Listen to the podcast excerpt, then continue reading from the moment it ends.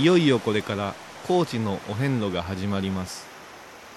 お四国88カ所は徳島県高知県愛媛県香川県という呼び方より阿波の国土佐の国伊予の国讃岐の国という呼び方が一般的です。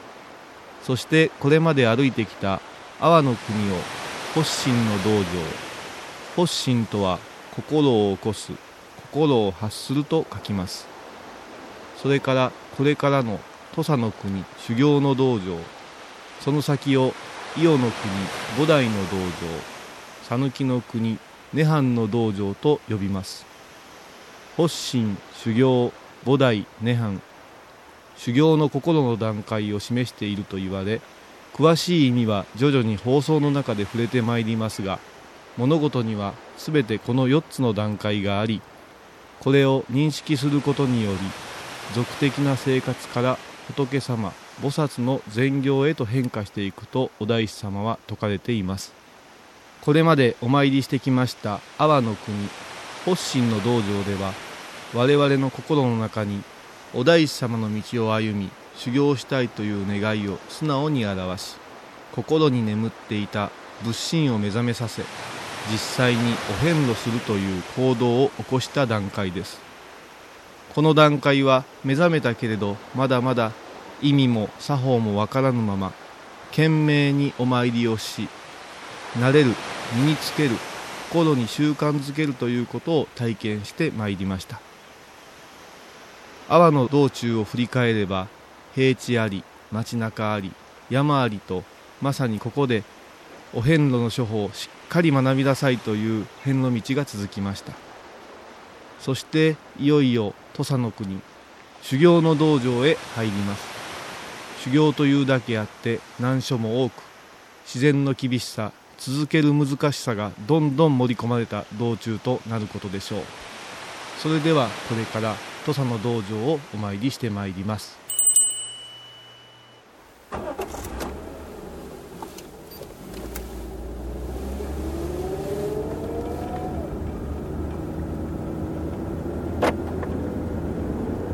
今回は倉敷から瀬戸大橋を渡り高松自動車道から高知自動車道を通って南国インターチェンジから東南へ進みます。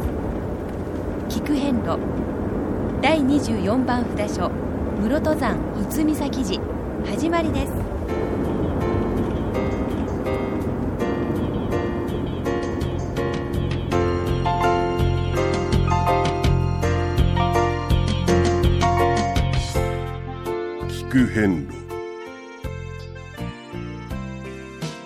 四国88カ所をお坊さんの先立ちのもと一つずつお送りする番組です。出演は倉敷中島高蔵寺住職の天野幸雄さん。落語家で矢掛町国正寺住職の桂米広さん。そして杉本京子さんです。この番組は仏壇仏具の法輪とちりめん問屋 J チョイス沖縄料理ティーラ高蔵寺倉敷倉歯科以上各社の提供でお送りします。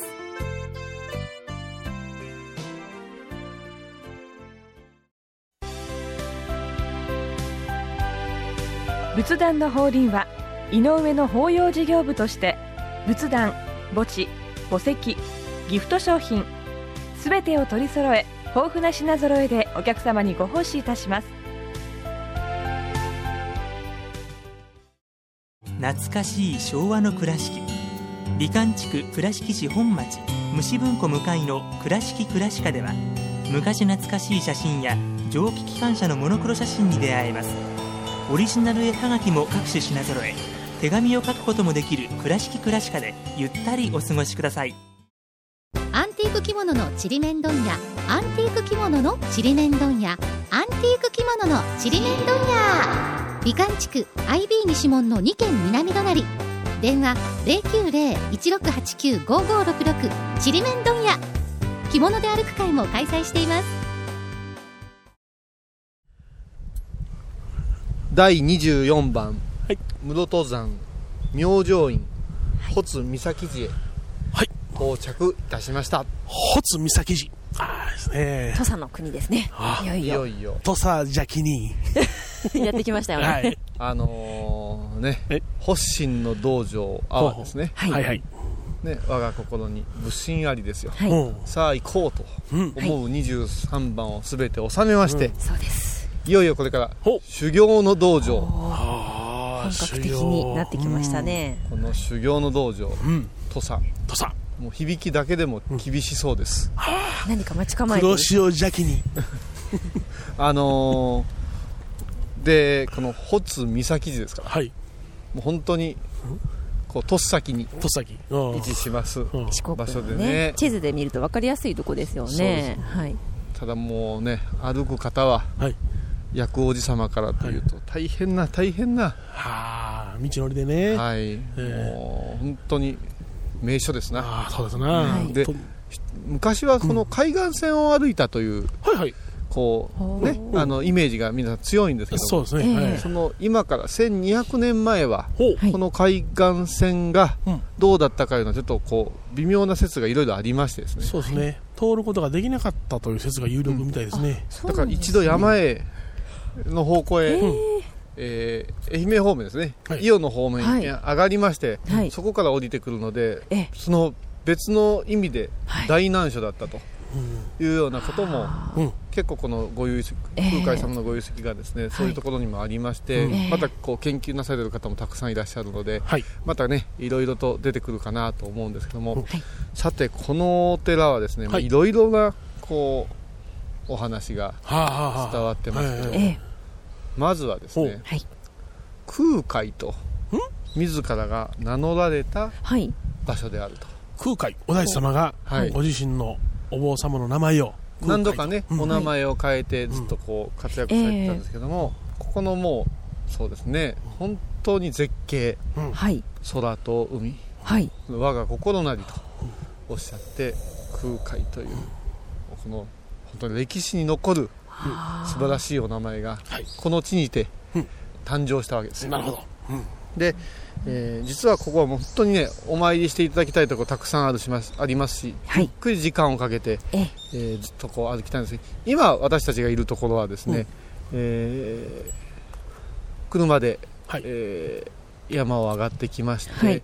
駐車場のはい。正面のところにあります、表のこの参道のところへうん。おります。はい。でこれから、えーテクテクとはい。歩いてですね、ええ。上のお仁王門のあたりからはい。お参りをしていこうと思うんで、はい。ゆっくり歩きながらおはい。話を進めていきたいと思います、はい。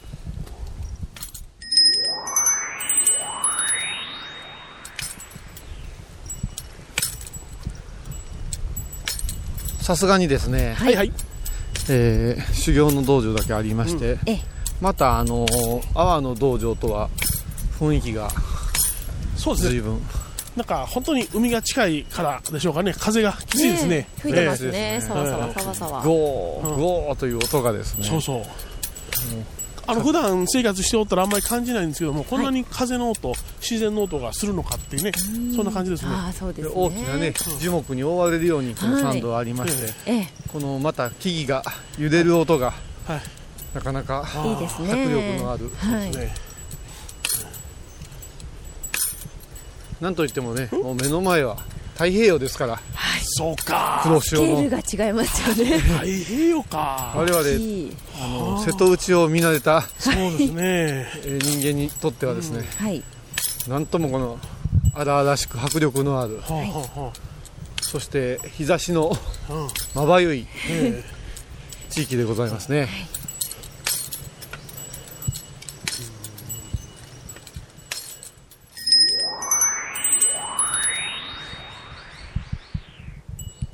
はい。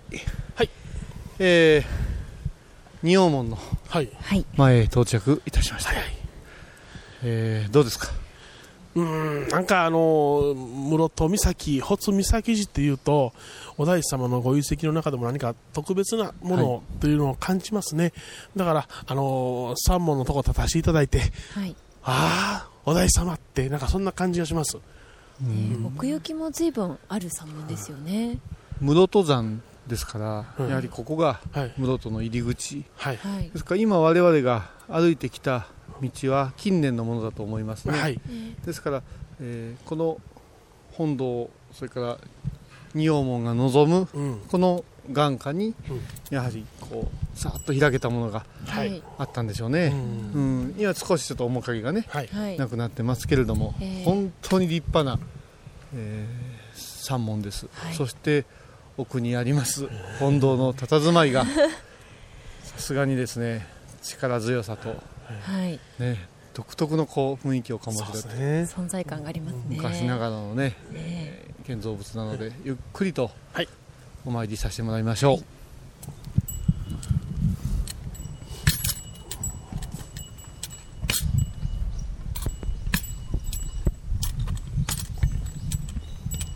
う、いいですねいいね。仁王門をくぐりますと、はい。正面に本堂がドーンと。低いですけどねすごく大きな。何軒ありますかね。かなりの大きさでありましてその道中ですね、はい。えー向かってもう左側入ってすぐのところ。土俵ですかね。そうでしょうね。奉納相撲でもされるんでしょうかね。そういうものがありましてえーま、っすぐ進みますと右手にですねはい。これまた立派な鐘楼堂ですか？これ小は道ですね、ああこの組み方ってすごいですね木造の。圧倒されます。組木のは迫力のある小道堂がありましてそこに向かい合うようにお大師堂がはい。ありまして、その間を抜けていきますと、はい。多宝塔が向かって右手。はい。そして正面に本堂が構えておりまして、はい奥へ奥へ進むとごま堂等々の書道があるというそういう形になってますね、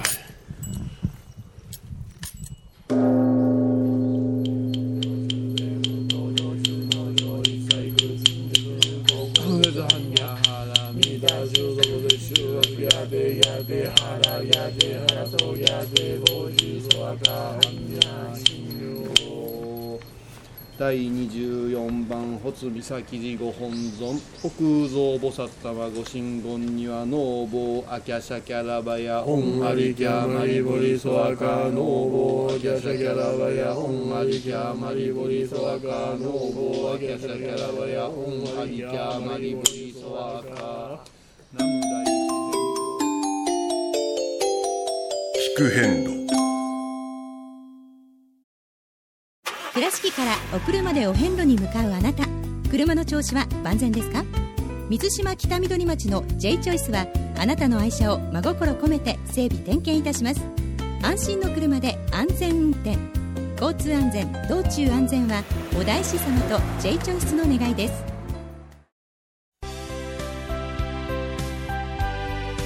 仏壇の法輪は井上の法要事業部として仏壇墓地墓石ギフト商品。すべてを取り揃え豊富な品揃えでお客様にご奉仕いたします。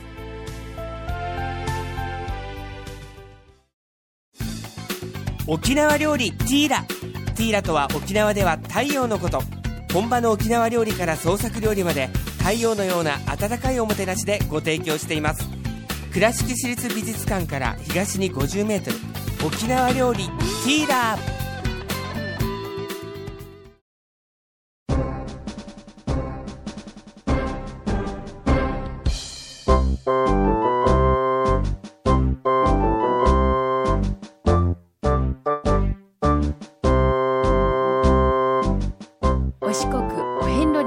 る物語。今では見られない風景を織り込んで今では語られない伝説をお届けします。創作小話「デコボコ同業記」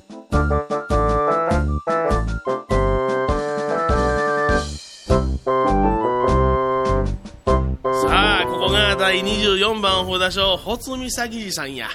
おいおい何ブツブツ言うてんねん。遠い。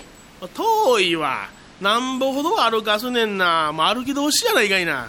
道は良かったやろ。さあ道は海沿いで山やないさかいに楽やったけど。さあさあそこや。ええどこ？いや違うがな。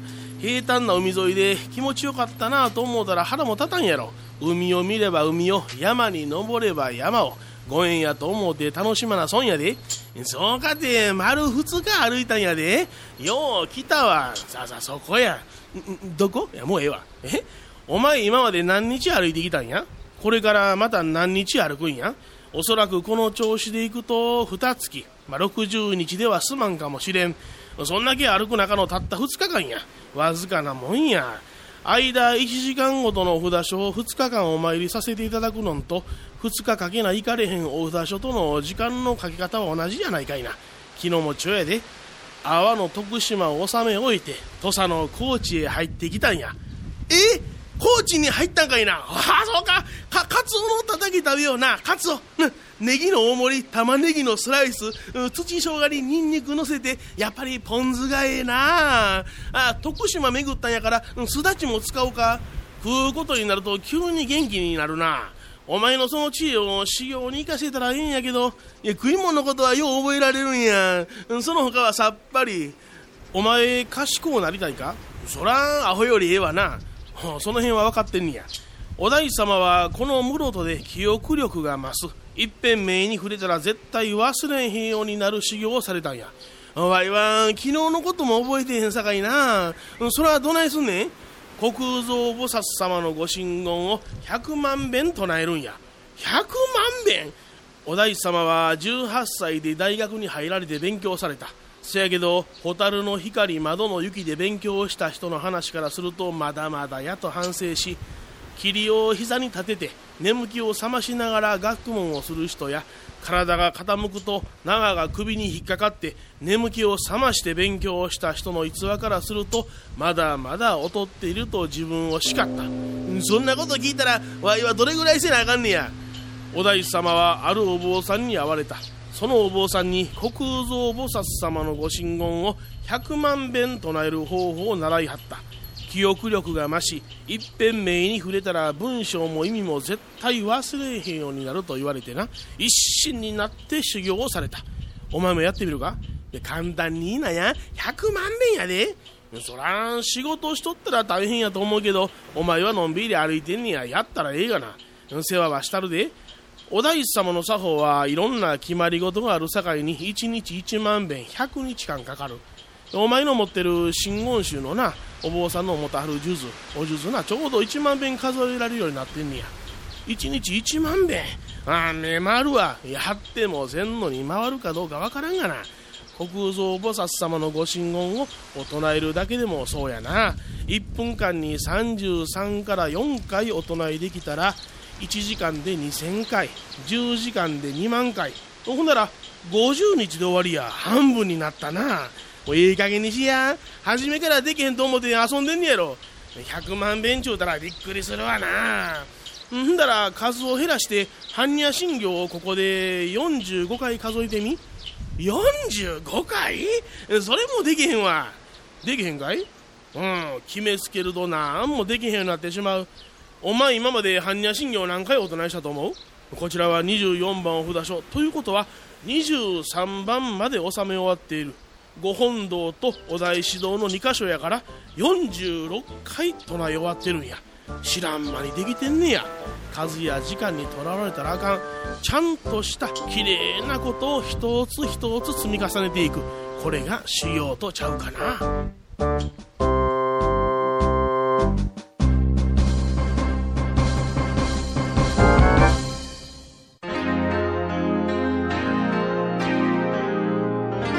聞く遍路。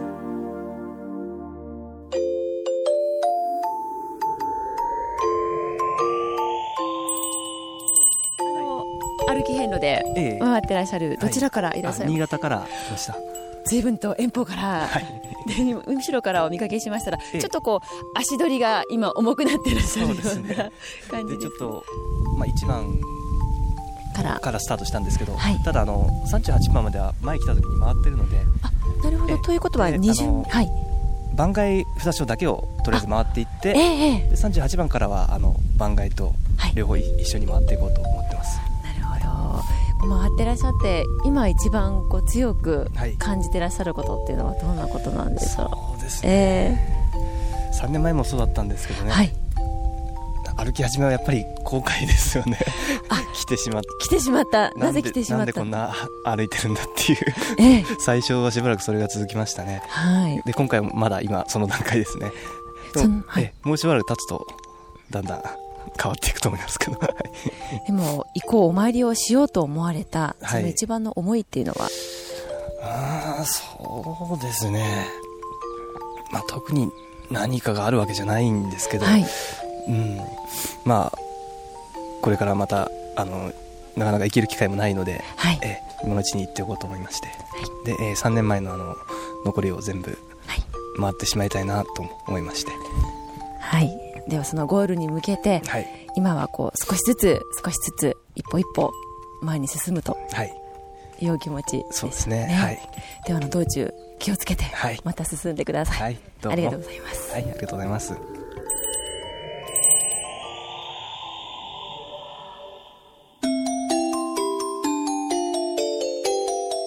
聞く遍路穂積岬寺のお参りを収めまして、はい。本来ならね、ええ。え次への札所へというところでございますけれども、はい。今ずっとこう降りてきまして、はい。はい、海岸のそばにもう岬ですね。おそうですね、うん。もう海が目の前に迫ってますね、大変なはい。岩がゴロゴロとはい。風も波も、ゴーゴーと、えー快晴なのですがはい。厳しくてはい。ちょっと油断をしますと菅笠が飛んでいきそうなそうですね。こういう勢いですがけれどもね。はい。乱れる珊瑚礁の礁と書いて乱礁遊歩道っていうところですね、道を一本挟みますとですね、うん。えー駐車場がありまして、うん。その奥にですね、ミクロドという、ん。えーここがですね、はい。お大師様がご修行なされて、うん。虚空蔵愚問寺法はいというね、うん。はい。先ほどお唱えしましたうん「ノーボーアケスキャラバやオンアリキャマリブリソワク。はい」このご神言を数多く唱えましてはい。悟りを開くという荒行をなされたと、はい。そういう場所なんですね。はい。でまあこのミクロドで空と海、まあ、本当に今も目の前に広がっておりますけれども、遮るものが全くなく、そこで空海とご自分をこう解明されたと、そういう場所でございます、はい。でこのミクロドはですね、はい。諸説まだこれあるんですけれども、はい。その1200年前の当時、はい。えーこの場所であったかというところはあのー少し謎に包まれておりまして、えもう少し穂積岬寺の、えーこの間ですね中腹にそういう場所がこうあるのではないか、うん。いやあるという説もございますね、はい。でこの漢字がね。漢字がそうですね。ミクロドというのが厨房の厨という漢字をね、はい。使ってます、はい。厨房の厨の人ですからあのお坊さんにはええ。あ従者いう人がおりましてね。ね。はい。あの修行をされる人のお給仕をする人がおられたんですよ。修行にね専念される場合、ええ。特にですね国土愚問寺法という行はですね、はい。本当にあの長いご神言をずっと延々唱えるんでそうですね、ええ。あのーこういろいろなお世話をする方がそばにいて、え。はい2人もしくは3人1組でですえね、ええ。ーなされたといううん。今もなされているんですけれども、ええ。そういう意味でですねそういう方がええ。その場所へはい。まあ、要は台所をねお作りになられたようなところだと言われますね、とい。うええなんかこう洞窟のね、ええ。名前を見ても名残があるような気がするので、ええはい。まあ、それにしてもですね、ええ。うん。本当に雄大ではい。ちょっと日本でもですねこれだけの感覚を味わううん霊験そして自然と向き合える場所は他にありませんので、ええ少しお時間をゆっくりね、うん。取ってみられてここはゆっくりとで散策してほしいと思います。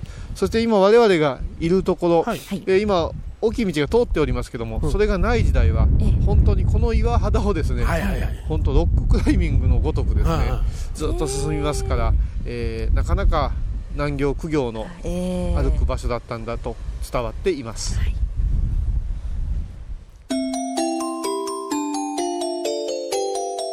く遍路高蔵寺は七のつく日がご縁日。住職の仏様のお話には生きるヒントがあふれています。第2第4土曜日には子ども寺小屋も開校中。お薬師様がご本尊のお寺。倉敷中島・高蔵寺へぜひお参りください。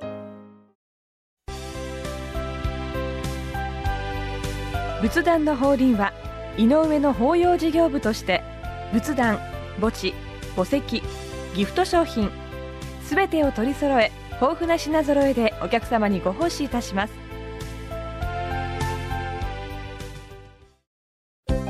聞く遍路の最新情報や出演者のブログを見ることができるウェブサイト聞く遍路 .com 番組をお聞きになった後でホームページをちょっと覗いてみてください。音で紹介した内容を写真でご確認いただけます。まずは「聞く遍路」とひらがなで検索。24番穂積岬寺を収めましてそして三黒戸、それから、えー海岸線へ出まして今、えー岬へはい。立っておりますが、そうですね。次はですね、ええ。えー第25番札所新勝寺様をご案内いたします、はい。新勝寺様はここからですね、うん。約6キロ、えー歩きますと1時間30分ほどお車で15分の道のりとなります。はい。それでは次回25番札所新勝寺様をご案内いたします。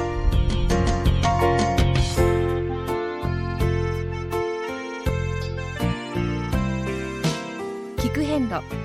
今回は第24番札所室戸山穂積岬寺をご紹介しました。穂積岬寺は高知県室戸市にありますでは倉敷からのルートです。まず瀬戸大橋を渡り高松自動車道から高知自動車道を通って南国インターチェンジで高速道路を降ります。一般道を南国市内まで南に進みそこから国道55号線を室戸岬方面へ。海岸沿いをおよそ70キロ進むと穂積岬寺に到着します。また三黒戸は穂積岬寺から徳島方面におよそ1.7キロのところにありますので雄大な太平洋の景色を見ながらこちらもお参りください。それでは次回も一緒にお参りしましょう。